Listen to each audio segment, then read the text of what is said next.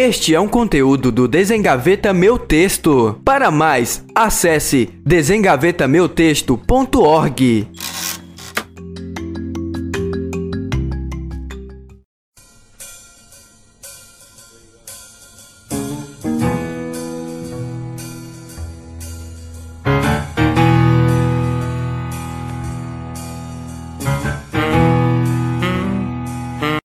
Você acessou o site do Desengaveta Meu Texto e este é o podcast Desengavetando a BNCC. Neste episódio, vamos comentar sobre os avanços e os descompassos no eixo Análise Linguística barra Semiótica na BNCC. Estamos em dupla. Eu sou Fábio Prado Lima e estou acompanhado de Maria Fernanda do Nascimento. Somos alunos do curso de Licenciatura em Letras do campus de Humanidades da Universidade Federal de Campina Grande. Este podcast foi elaborado como trabalho final da disciplina Estudos de Currículo, ministrada pela professora Denise Lino e pelo estagiário docente Paulo Ricardo Ferreira.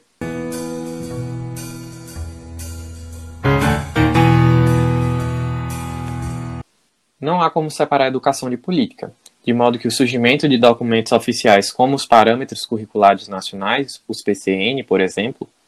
pode revelar mudanças de concepção de ensino de língua na educação brasileira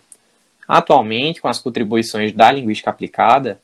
a gramática é, segundo autores como Roberta Pires de Oliveira e Quadrizemin, um conhecimento internalizado pelo indivíduo, de forma que a terminologia análise linguística passou a corresponder ao estudo gramatical, observando então a dimensão textual discursiva em conjunto com os aspectos tradicionalmente tomados como objeto de ensino na escola, nos moldes pregados por João Vanderlei Geraldo. Então, pensando nessas mudanças, é oportuna uma avaliação sobre como a análise linguística é compreendida no mais recente texto normativo curricular no Brasil, a Base Nacional Comum Curricular, também chamada de BNCC.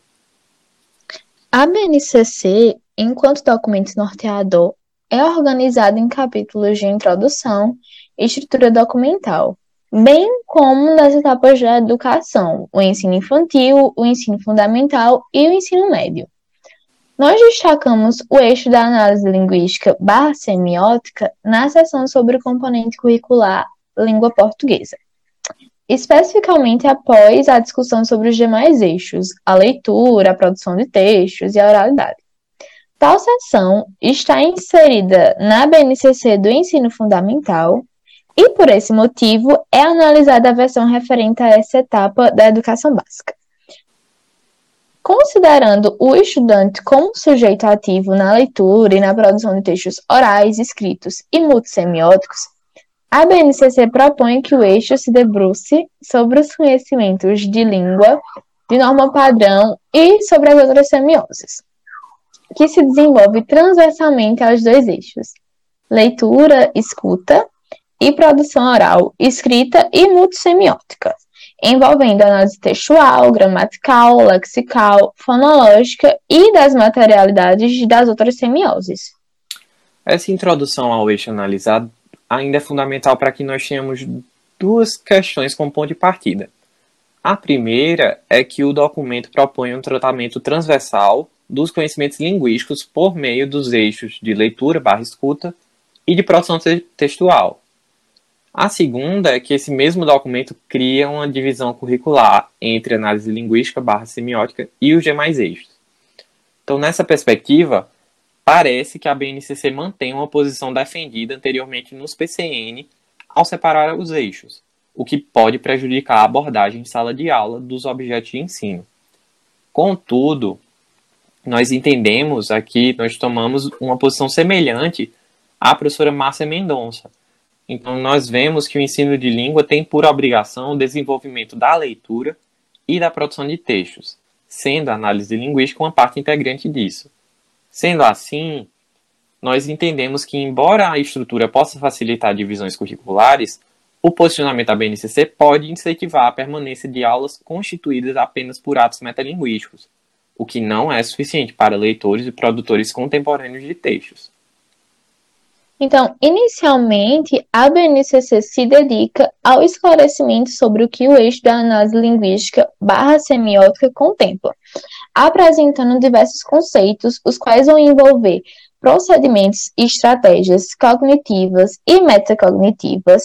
análise e avaliação da leitura e da produção textual, os efeitos de sentido, os gêneros do discurso, as situações comunicativas e questões relacionadas à mudança e à variação linguística. Então, ao passo que há uma produtiva demarcação de contribuições científicas despersonalizadas, que são promotoras de, de constituição do, do documento como uma fonte caleidoscópica ou até mesmo de uma amálgama,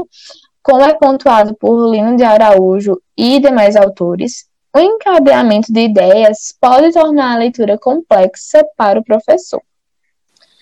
Nessa perspectiva, embora haja bons direcionamentos no sentido de observar os fenômenos linguísticos com um espectro de visão mais amplo, projetar essas ideias por meio de terminologias excessivas pode, inclusive, incentivar a prática da metalinguagem como cerne da aula de língua portuguesa, que vai de encontro ao que Mendonça considera como análise linguística. Então, nós compreendemos que essa confluência do epilinguismo e da metalinguagem é mais favorável para a formação de sujeitos linguisticamente competentes. Após esse tópico, ao tratar da análise linguística barra semiótica em textos de múltiplas semioses, a BNCC do ensino fundamental aponta para movimentos que levam em consideração a composição e o estilo das variadas linguagens que compõem o texto visual e imagético. Então, a partir desse tipo de abordagem para o multissemiótico, dá para perceber que há um deslocamento de papéis e locais de atuação de análise. Nesse sentido, a análise linguística se reconfigura a partir das múltiplas semioses, as quais têm como objeto de estudo imagens, sejam elas estáticas e ou dinâmicas, atribuindo às práticas docentes de língua portuguesa outros objetos de ensino que não estão diretamente associados à língua. Essa decisão, nesse caso, pode contribuir para despersonalizar a identidade do sujeito professor de língua portuguesa e conceder ou justificar a presença na sala de aula de profissionais outros que trabalham com comunicação, design e que não são formados para a docência. A postura do documento oficial é positiva, porque reitera a dinâmica para formar estudantes a partir de uma pedagogia dos multiletramentos, semelhante a que o grupo de Nova Londres postula. Por outro lado, um novo questionamento surge em relação a essa nova demanda, que é como o professor, responsável por mediar a transposição didática interna, vai poder relacionar objetos científicos que não foram de sua formação inicial para objetos de ensino em sala de aula. Além disso, é importante refletirmos sobre como se comportam as habilidades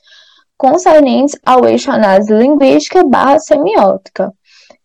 Quando olhamos para a seção dos anos finais de língua portuguesa na BNCC, percebemos que esse componente é construído por perspectivas relacionadas aos estudos enunciativo-discursivos, essa diversidade permite a aparição de mais conceitos para orientação das habilidades. Então, desse modo, as habilidades de análise linguística barra semiótica flutuam de acordo com dois movimentos. O primeiro seria o da prática de linguagem, na qual a materialidade linguística tomada como objeto de ensino vai se manifestar, e o segundo seria o campo no qual essa prática de linguagem está situada. Nessa perspectiva, o documento contribui com as práticas de ensino de língua e de gramática que possuem como primazia o texto, enquanto unidade a ser ensinada, analisada, discutida, compreendendo desse modo a língua como atividade e o texto como evento, como pontua Markuski, o que favorece a descrição de, dos usos linguísticos a partir de divisões vantajosas para uma abordagem enunciativa e discursiva da linguagem. Então, diante de tudo que nós dissemos, uh, nós vemos a leitura da subseção de análise linguística como proveitosa para profissionais envolvidos com os estudos da língua, da linguagem, sobretudo os estudantes de licenciatura, que estão se vinculando a correntes teóricas linguísticas e exper experienciando os impasses e as conquistas no território da docência. Então, cientes das discussões feitas no documentos parametrizadores de educação, os professores podem estabelecer uh, os professores podem estabelecer relações entre as imposições das transposições didáticas externas e a praxis docente reconstituída a cada transposição didática interna. Vale ressaltar que a BNCC como um todo deve ser objeto de análise para docentes em formação, de modo que os avanços promovidos pelas práticas de linguagem, analisadas em função dos campos de atuação e das perspectivas enunciativo-discursivas, consigam ultrapassar os descompassos causados por divisões curriculares impositivas e indiretamente cerceadoras de possibilidades pedagógicas, como, por exemplo, a organização dos eixos.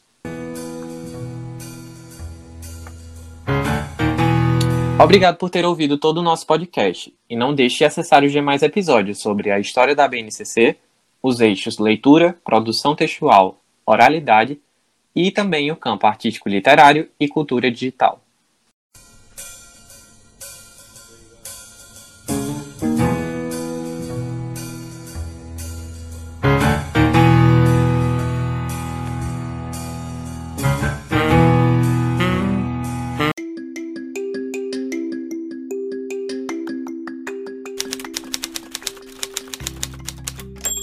Este é um conteúdo do Desengaveta Meu Texto. Para mais, acesse desengavetameutexto.org.